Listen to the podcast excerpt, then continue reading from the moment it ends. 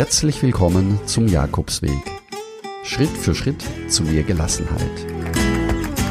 Mein Name ist Peter Kirchmann und ich helfe Pilgern und denen, die es werden wollen, dabei, ihren Jakobsweg vorzubereiten und ihren eigenen Lebensweg zu gehen. Und jetzt viel Spaß bei dieser Folge.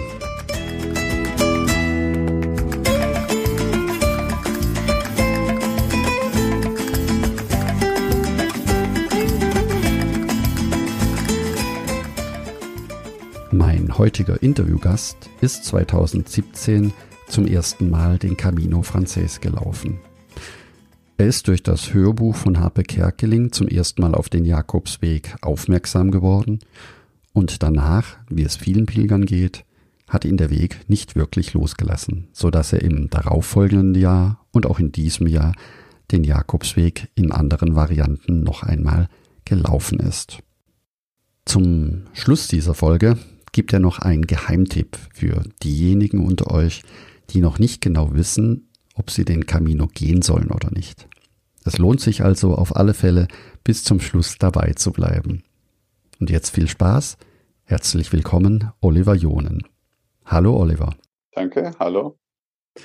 Ja, Oliver, wie bist du das erste Mal auf den Jakobsweg gekommen? Also wie hast du vom Jakobsweg erfahren? Ja, ich äh, habe darüber erfahren, wie wahrscheinlich äh, viele andere auch, über schlicht und ergreifend das Buch von H.P. Kerkeling. Insofern habe ich das äh, diverse Male als Hörbuch gehört. Fand ich besonders faszinierend als Hörbuch, weil es ja von H.P. Kerkeling selber gesprochen wird und dann auch äh, diese besondere äh, ich sag mal, Betonung, die er in verschiedene Dinge mit reinlegt, als wenn man es selber liest und äh, fand das Ganze faszinierend. Wie gesagt, habe dieses Hörbuch am Anfang mehrfach gehört, habe dann auch äh, diverse Male über zum Beispiel Google Maps mir diese Strecke angeguckt, die dann da wirklich zu bewältigen ist und habe mir dann schlussendlich äh, irgendwann mal einen von den bekannten Reiseführern für den äh, Jakobsweg, nämlich den von Outdoor, zugelegt und äh, darüber dann im Prinzip ergründet, was man so an Vorbereitung braucht, welche Ausrüstung man braucht, ähm, mhm. wie viel Zeit man veranschlagen muss, welcher finanzielle Aufwand dahinter steckt und dergleichen. Und habe dann äh, irgendwann, als ich das soweit alles zusammen hatte und dann auch die Ausrüstung zusammen hatte, ähm, in Abstimmung mit meinen Kollegen äh, etwas Urlaub aufgespart und hatte dann schlussendlich fünf Wochen Urlaub Zeit um den Camino Frances komplett zu absolvieren. Fünf Wochen Urlaub, das ist natürlich genial für den Jakobsweg, um ihn auch tatsächlich am Stück genießen zu können. Wie lange hat es dann für dich gedauert, bis du vom Hörbuch hören zum Entschluss gekommen bist oder war der Entschluss vorher schon da? Also der Entschluss, muss ich zugeben, war relativ schnell da. Allerdings äh, muss ich dazu auch sagen, dass das äh, da ich schon in, in jungen Jahren mit meiner Frau zusammengekommen bin, war das quasi mein erster Urlaub, den ich quasi wirklich alleine verbracht habe. Und insofern war natürlich dieser Step, dieser Schritt in die Richtung schon durchaus eine Hürde, wenn gleich auch mit äh, damals Mitte 40 äh, man schon ein gewisses Lebensalter erreicht hat. Ähm, und insofern war es trotzdem schon ein, ein kleines Hemmnis, um zu sagen, jetzt mache ich diesen Schritt und quasi fahre alleine in Urlaub und begebe mich alleine in ein, ein fremdes Land. Ich spreche kein Spanisch, nur halt so das normale Schulenglisch und äh, drei Brocken vielleicht äh, Spanisch, wenn man das so nennen will, aber das ist äh, nichts, hat das mit Sprechen zu tun. Mhm. Ähm, und insofern war das schon ein großes äh, Abenteuer. Und in Summe waren das schätzungsweise vom ersten Hören bis zur Anreise un und Vorbereiten, natürlich Schuhe einlaufen und dergleichen, ungefähr zwei Jahre, die ich da an Vorlauf hatte. Das ist eine gute Zeit zum Vorbereiten. Ja. Was war für dich der Moment, wo du gesagt hast, den Weg möchtest du alleine laufen? Also war das für dich von Anfang an klar, dass du ihn alleine laufen möchtest? Ähm, prinzipiell ja. Also ähm, das Problem ist natürlich immer, wenn, mit wem läuft man den Weg zusammen und äh, wie weit läuft man dann zusammen. Da war, ich habe versucht, Leute zu finden über Internet, über äh, Facebook und dergleichen, die eventuell zur selben Zeit unterwegs waren oder unterwegs sein wollten. Das hat aber nicht so ganz geklappt. Zumindest es waren Leute da, die sich auch gemeldet haben, aber nie so richtig passend. Und irgendwann war dann halt der Punkt äh, bei mir erreicht, wo ich dachte, so jetzt, äh, jetzt oder nie wenn du es jetzt nicht machst, machst du es gar nicht. Und jetzt äh, buchst du einfach den Flug von äh, damals Frankfurt-Hahn nach Biarritz und äh, machst einfach den, den Weg und die, die Reise. Und ich muss zugeben, ich habe zwar den Weg prinzipiell alleine äh, begangen, aber man ist ja nie alleine. Man lernt am ersten Tag schon Leute kennen, mhm. egal wo, ob in Biarritz am Flughafen beim Warten auf das Sammeltaxi und die gemeinsame Fahrt nach Saint-Jean-Pierre-de-Port äh, oder auch in der Herberge, die erste Herberge, die ich hatte, habe ich mir von zu Hause gebucht, äh, in, in quasi aus Furcht, dass ich dann vor Ort nichts finde, weil ich ja auch kein Französisch spreche, ähm, hatte alles schon vorbereitet und lernte da direkt einen Schweizer kennen, den ich also auch kurioserweise am vorletzten Tag, quasi am Ende der fünf Wochen, nochmal wieder traf. Und wir fielen uns fast schon mit Tränen in den Augen in die Arme, weil man sich dann halt wieder sah nach so einer langen Zeit. Und das war echt, äh, war ein Riesenerlebnis. Also will ich auch niemals missen. Und seitdem bin ich auch dem äh, Abenteuer Jakobsweg äh, verfallen und verfangen. Und ähm, ja, möchte auch gerne den ganzen Camino Frances nochmal machen, als auch äh, möglichst äh, andere Jakobswege. Den Küstenweg zum Beispiel äh, in ähm, Spanien finde ich ganz reizvoll. Oliver, äh, ein, ein toller, toller Einstieg in den Jakobsweg, so wie du ihn äh, beschreibst. Alleine loslaufen wollen, ähm, bewusst auch das zu entscheiden, versuchen, mit anderen Pilgern Kontakt aufnehmen, aber wenn es dann nicht klappt, dann auch einfach akzeptieren, dass es vielleicht doch gut ist, auch den ersten Abschnitt ganz alleine zu laufen und natürlich auch die erste Nacht vorzubuchen. Die erste Nacht vorbuchen ist auch immer eine Empfehlung, die ich gerne gebe, damit der Stress der Anreise sich in Grenzen hält und man zumindest am ersten Abend auch ein Dach über dem Kopf hat und am nächsten Morgen loslaufen kann. Wie hast du dich ganz konkret auf den Weg vorbereitet? Du hast gesagt, du hast das Buch gelesen und hast dann den gelben Outdoor-Führer ähm, dir besorgt. Wie waren die letzten Wochen vor deiner Abreise? Wenn wir da noch mal kurz zurückspringen. Ja, also die, die letzten Wochen vor der Abreise waren eigentlich so, dass ich versucht habe, meine, ich sag mal, Ausrüstung zu komplettieren. Habe natürlich im Vorfeld dann äh, irgendwann schon mal einen passenden Rucksack gekauft, habe die passenden Schuhe und ganz wichtig in meinen äh, Augen auch zu den Schuhen die passenden Socken äh, gekauft und eingelaufen und äh, dann schlussendlich natürlich am Ende geguckt, hat jetzt wirklich alles zusammen oder fehlt noch irgendwas? Hat man einen Regenponcho, hat ein Sonnenhütchen, ein Discap, irgendwas dabei? Halt schlicht und gerade irgendwelche Kleinigkeiten. Und dann war das, äh, die zuvor waren nur darin, äh, dass man dem entgegenfieberte und sagte, okay, jetzt habe ich äh, habe ich den Akteführer? Gibt es noch sonst irgendwo Informationen, die ich brauche? Sind irgendwelche Herbergen gesperrt oder ist der, der Pass über die Pyrenäen eventuell wegen Schnee äh, gesperrt? Das kommt ja auch immer wieder mal vor. Und insofern ähm, war es eigentlich überwiegend so die letzten Wochen ein Entgegenfiebern. Wann geht es endlich los? Und hattest du Lampenfieber? Zwei Tage vorher? Ja, auf jeden Fall. Also wie eingangs schon erwähnt, war das im Prinzip mein erster Urlaub, den ich ja auch alleine ohne Familie verbracht habe. Und insofern war das Lampenfieber schon ziemlich groß, weil man natürlich äh, dann überlegt, ähm, ist das das Richtige, was ich hier mache? Schaffe ich das alles? Schaffe ich diese Pi mal Daumen 800 oder wenn man weiterläuft, knapp 900 Kilometer, schaffe ich die zu absolvieren? Und ähm, komme ich da überall durch mit den quasi sprachlichen Defiziten, die man ja hat, äh, wenn man halt nicht äh, Französisch oder Spanisch spricht. Und ähm, rückblickend muss ich sagen, alles vollkommen grundlos. Es war unterm Strich alles kein Problem. Es ist eigentlich ein Selbstläufer, wenn man einmal auf dem Weg ist und hat sein Kredenzial und legt das vor, da wissen direkt alle, was man möchte. Und wenn man den, zum Beispiel den Outdoor-Reiseführer quasi auf dem Tisch liegen hat beim Frühstück, da kann man sich auch eine Deutschlandfahne anheften, da wissen alle direkt Bescheid. Äh, und man wird dann schlicht und ergreifend angesprochen, ach, du bist hier auch auf dem Jakobsweg, darf ich mich dazusetzen? Und schon ist man im Gespräch und das äh, läuft einfach von alleine. Also da muss man sich keine Sorgen oder Gedanken machen. Das funktioniert einfach. Und der Zusammenhalt unter den Pilgern ist einfach äh, riesengroß. Ich habe es selber erlebt seinerzeit. Eine äh, immer noch heute gute Bekannte, die ich damals kennenlernte aus Berlin, ähm, hatte Probleme mit ihrem Handy und sprach mich dann an, ob sie meins kurz benutzen dürfe, um zu Hause anzurufen, um dann PIN und PUC zu erfragen, die man ja üblicherweise nicht mit sich rumträgt. Und äh, das hat super funktioniert. Und insofern, ähm, das ist einfach äh, hm. unbeschreiblich, dieser Zusammenhang. Hm. Ja, du beschreibst wunderbar, wie die Gemeinschaft auf dem Jakobsweg erlebbar sein kann.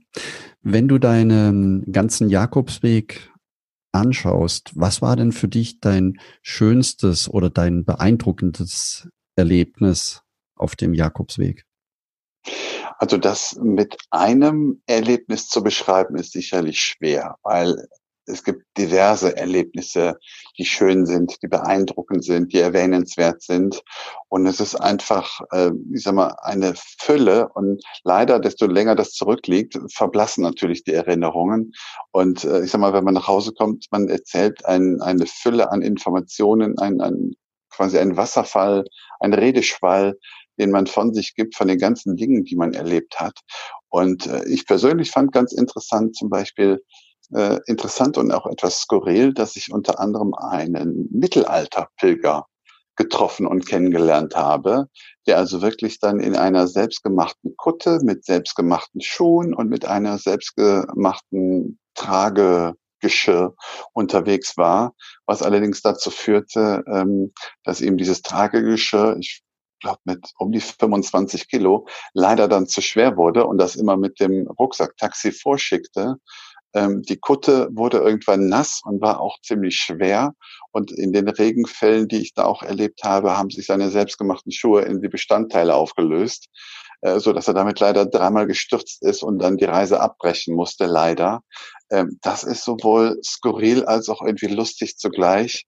Aber es war ein lieber netter Kerl und äh, es gibt einfach viele, viele Dinge, die ganz, ganz toll sind. Faszinierend fand ich auch zum Beispiel auf dem Weg ähm, das kleine Dorf äh, Hontanas, ähm, wo die Beschilderung kommt, noch, keine Ahnung, zwei Kilometer bis Hontanas, man sieht es nicht. Noch 1500 Meter Hontanas, nichts zu sehen. 1000 Meter, 500 Meter, man sieht das nichts und auf einmal geht ein Loch vor einem auf und da ist das kleine Dörfchen direkt vor einem. Das war einfach unbeschreiblich. Hm.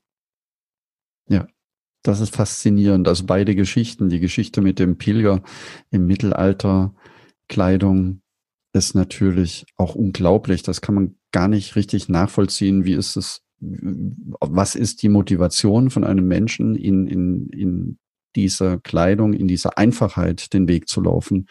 Aber trotzdem gibt es genau diese Pilger oder genau diese Begegnungen.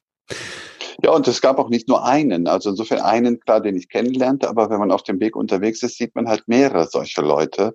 Und es ist auch, äh, ich faszinierend zu sehen, von welcher aller Herren Länder die Leute da herkommen. Also ich traf irgendwann einen Herren aus äh, Japan, mit dem ich mich dann auch äh, mit eng, auf Englisch äh, unterhalten konnte oder wir uns ein bisschen austauschen konnte. Und als ich ihn fragte, wie er denn auf den Jakobsweg gekommen wäre, antwortete er mir in gebrochenem Englisch, dass das über das Buch von einem German Comedian erfolgt sei. Will heißen also auch äh, quasi über Happe Kerkeling und das in Japan oder aus Japan. Und das war eine Sache, die ich also äh, auch heute noch ganz toll fand. Ja, das ist faszinierend, in wie viele Sprachen das Buch inzwischen übersetzt worden ist. Japanisch, Südkoreanisch, Chinesisch. Also es ist unglaublich, in wie vielen Sprachen das Buch geschrieben wurde, übersetzt wurde. Und was es ausgelöst hat. Inzwischen gehören gerade in den Wintermonaten Pilger aus Südkorea regelmäßig unter der, unter den Pilgern der unterschiedlichen Nationen auf Platz eins, zwei oder drei. Jetzt gibt es natürlich auch Tage, wo es regnet. Du hast es vorhin schön beschrieben. Und es gibt auch Tage, wo die Motivation eher weiter unten im Keller ist oder wo man anfängt, alles Mögliche im, im Kopf äh, zu denken. Was war dein schlimmster Moment auf dem Camino? Also der eigentlich schlimmste Moment, ist immer so rein wettertechnisch, war, äh, ich glaube, der vierte oder fünfte Tag äh, schon, als ich in ein Gewitter reinkam und es gab auch nirgendwo eine Möglichkeit zum Unterstellen. Und ich hatte also, ich glaube, innerhalb von fünf oder zehn Minuten das Wasser in meinen Schuhen, in den Stiefeln stehen und musste trotzdem noch ungefähr zehn Kilometer weiterlaufen. Und klar, mit Regenponcho und so weiter, aber das Wasser lief einfach die, über das Poncho an den Beinen runter in die Schuhe rein. Es war irgendwann die tiefste Matschepampe überall und es war einfach einfach unschön. Und an dem Tag habe ich auch, ich glaube, nach knapp 15 Kilometern oder sowas die Reise für diesen Tag dann abgebrochen, habe mir eine, ich glaube, damals eine kleine Pension gesucht und äh, habe direkt alles wirklich auf die, auf die Heizung gestellt, mich selber in die Badewanne gelegt und ähm, dann einfach diesen Tag sein gelassen mhm. und bin dann am nächsten Tag, äh, ich hatte zum Glück ein paar äh, Turnschuhe noch dabei, bin dann mit Turnschuhen gelaufen und hatte die Wanderstiefel am Rucksack hängen zum Trocknen. Mhm. Also das war schon ein sag ich mal, ein, ein ziemlich derbes Erlebnis. Äh, alle anderen äh, Dinge, wo das Wetter vielleicht nicht so ganz mitspielte, das war eigentlich, äh, kann man vernachlässigen. Das war mal hier und da ein Schauer oder ein Nebel oder morgens mal äh, auch ein bisschen Nebel, aber sobald da die Sonne rauskam, war das Wetter eigentlich super. Und ich für meinen Teil muss sagen, in der Zeit, als ich da unterwegs war, hatte ich eigentlich nur einen richtigen Regentag und das war nämlich der besagte, als ich das Wasser in den Schuhen stehen hatte. Und alle anderen Tage waren top. Und das war Reisezeit war Ende Mai, Anfang Juni. Und das war also wirklich die beste Zeit. Da würde ich jederzeit wieder fahren. Hm. Das ist natürlich ein, ein, ein Glücksfall, mit ein, zwei Regentagen auszukommen auf dem Camino. Wenn du unabhängig von dem Regentag dich motivieren wolltest unterwegs, hast du einen Geheimtipp, wo du sagst, äh, wenn jetzt so irgendwo das Loch am Tag groß war oder die Lust nicht mehr ganz so groß. Wie hast du dich motiviert? Also bei mir hat das eigentlich ganz gut funktioniert, wenn ich zum Beispiel wusste, man plant ja immer auch so seine Tagesetappen, dass man sagt, so bis zu dieser Herberge oder bis zu diesem Ort läuft man jetzt. Und bei mir waren es so regelmäßig Pi mal Daumen 25 bis 35 Kilometer.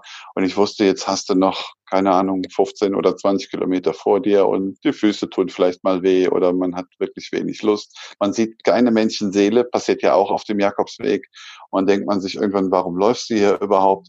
Und da hat es ganz gut bei mir funktioniert, dass ich schlicht und ergreifend, äh, ich sag mal, abgeschaltet habe und einfach äh, in der Gegend rumgeguckt habe, ohne zu überlegen, wo läufst du hin oder dergleichen, sondern einfach äh, quasi planlos, stur geradeaus getrabt bin, ohne groß nachzudenken und noch nicht auf die Kilometer zu gucken, sondern einfach nur die Natur genossen habe. Dann gehört habe, wie die Vögel zwitscherten, der Wind durch die großen Getreidefelder pfiff und sich das Ganze bewegte, im Prinzip wie eine Art Seegang.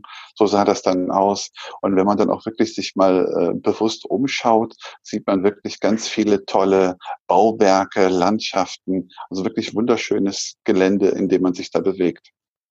Könnte man sagen, dass das Geheimnis darin liegt, dass du im Moment lebst? Also wenn deine Gedanken oder deine Gefühle nicht so stark präsent sind und du es schaffst, nach außen zu gehen, auf dich wirken zu lassen, was du erlebst oder was du siehst, ist es dann einfacher?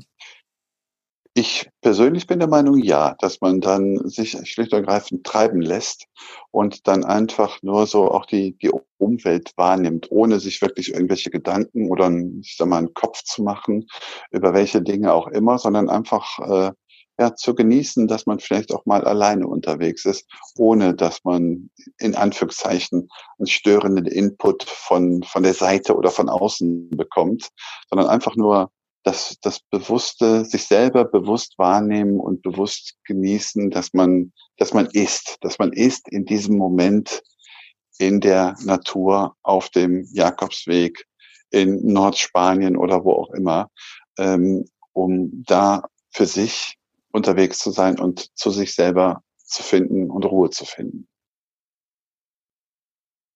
Ein sehr schönes Bild, ja. Auch sehr beeindruckend. Man merkt ja auch die Ruhe an, während du jetzt sprichst und erzählst. Der Jakobsweg ist gerade wieder bei dir angekommen. Ich bin durchaus diesem Jakobsweg verfallen, wenn man es so nennen will. Und auch viele von den Pilgern, die ich kennengelernt habe, äh, sind in der Tat nicht zum ersten Mal da gewesen. Und viele, die zum ersten Mal da waren, haben im Nachgang noch einen zweiten oder auch dritten Jakobsweg besucht.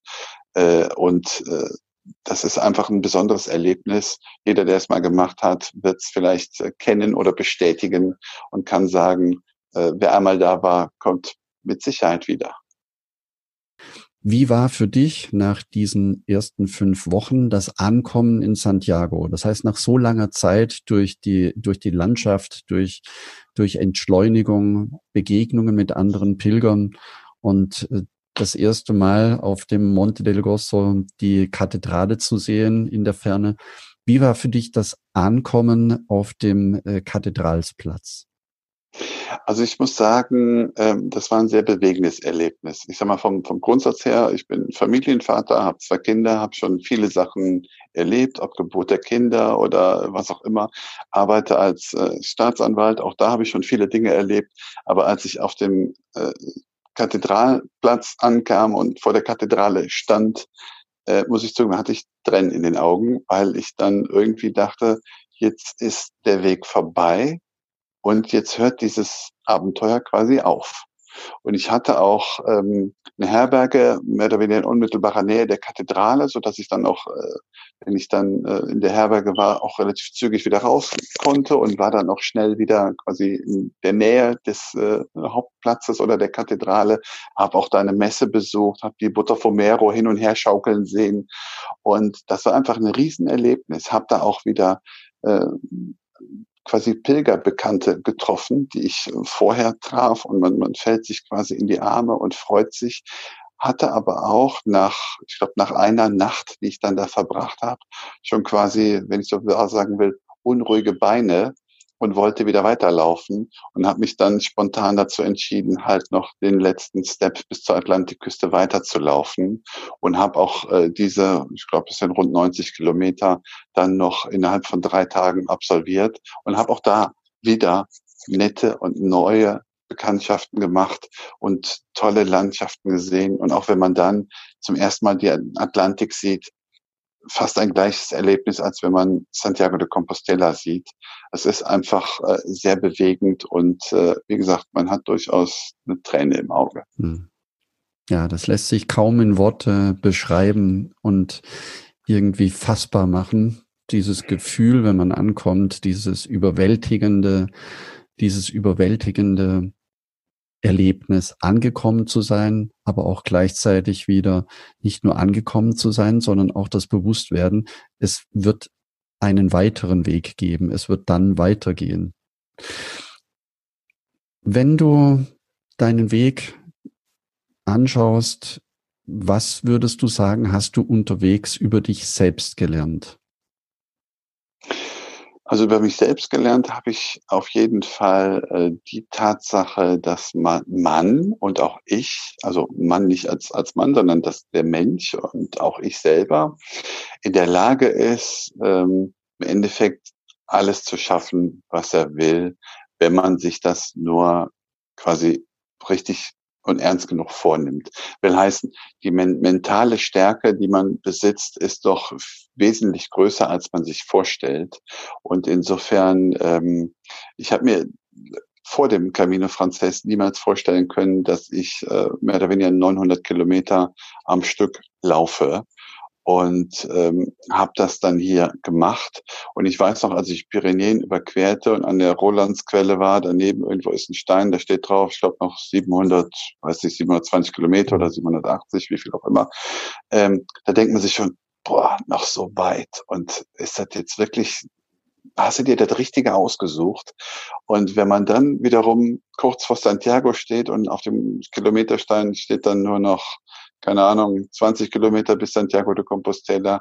Oder ich habe auch ein sehr schönes Foto mit nach Hause gebracht vom Null-Kilometer-Stein. Äh, wenn man den dann quasi in den Arm nimmt, äh, wirklich so gesprochen, dann ist das schon ein ganz, ganz besonderes Erlebnis. Und man rückblickend sagt man, das war ganz toll. Als du dann zurückkamst, wieder nach Hause in deinen, in deinen Alltag, erleben viele Pilger eine unwirkliche, einen unwirklichen Lebensalltag, der auf einen wartet. Bei dir, denke ich, war es oder könnte es etwas anderes gewesen sein. Du hast deine Familie fünf Wochen nicht gesehen gehabt. Wie war für dich die Rückkehr und was hat sich seit deiner Rückkehr in deinem Leben verändert? Also zum einen, dank moderner Technik äh, war es natürlich möglich, eigentlich jeden Tag äh, zumindest zu telefonieren oder aber auch äh, ein Videotelefonie zu machen oder ein Video zu schicken oder auch zu empfangen. Und insofern hat man, äh, habe ich dann natürlich Frau und Kinder schon äh, nicht, nicht fünf Wochen nicht gesehen, sondern äh, quasi nur nicht fünf Wochen lang in den Arm nehmen können, wenn man das so sagen will. Aber als ich nach Hause kam, war das durchaus so. Zum einen natürlich die Freude riesengroß, die Familie wiederzusehen und äh, alle wieder in den Arm nehmen zu können. Aber es war natürlich auch so eine gewisse äh, innere Leere da, weil diesen täglichen Rhythmus, das tägliche Laufen, diese täglichen ich sag mal 30 Kilometer, egal ob es jetzt fünf mehr oder fünf weniger sind, aber diesen täglichen Rhythmus, den hat man im Alltag natürlich nicht mehr so. Ich habe anfangs äh, hier bei mir im Rheinisch-Bergischen, südlich von Köln, äh, bin ich dann hier auch noch durch den, durch den Wald spaziert und so weiter, habe hier diverse Runden gemacht. Aber es war natürlich schon ein Riesenunterschied, als wenn man jetzt in äh, Spanien dann jeden Tag unterwegs ist. Und das, was mich wirklich seit dem ich sag mal, beschäftigt oder auch verändert hat, ist zumindest für, für mich so, dass man in gewisser Maße durchaus eine, eine innere Ruhe gewinnt und auf die man sich auch wieder besinnen kann. Ähm, und natürlich auch in der Lage ist zu sagen, äh, wie eben schon erwähnt, das will ich jetzt und das schaffe ich jetzt auch. Man hat also durchaus die, ich sag mal, die mentale Kraft, die man hat, wird gestärkt in meinen Augen, wenn man diesen Camino einmal absolviert hat. Und bei mir war es auch so, dass äh, seitdem halt der Camino immer wieder im Gedanken ist und dass man sich in der Tat auch mit äh, Pilgerfreunden nochmal trifft und überlegt, macht man nochmal irgendwo einen Weg zusammen, äh, trifft man sich nochmal in Spanien oder sonst irgendwo und macht einen Weg zusammen. Und das Witzige ist auch, wenn man dann äh, tatsächlich sozusagen mit offenen Augen durch die Heimat läuft, sieht man nahezu an jeder Ecke irgendwo eine kleine Muschel, einen kleinen Aufkleber. Man sieht also, der Jakobsweg ist nicht nur dieses Stück in Spanien, sondern der Jakobsweg in dem Sinne, den gibt es nicht. Es sind ganz viele Jakobswege und die führen unter anderem natürlich auch kreuz und quer durch Deutschland.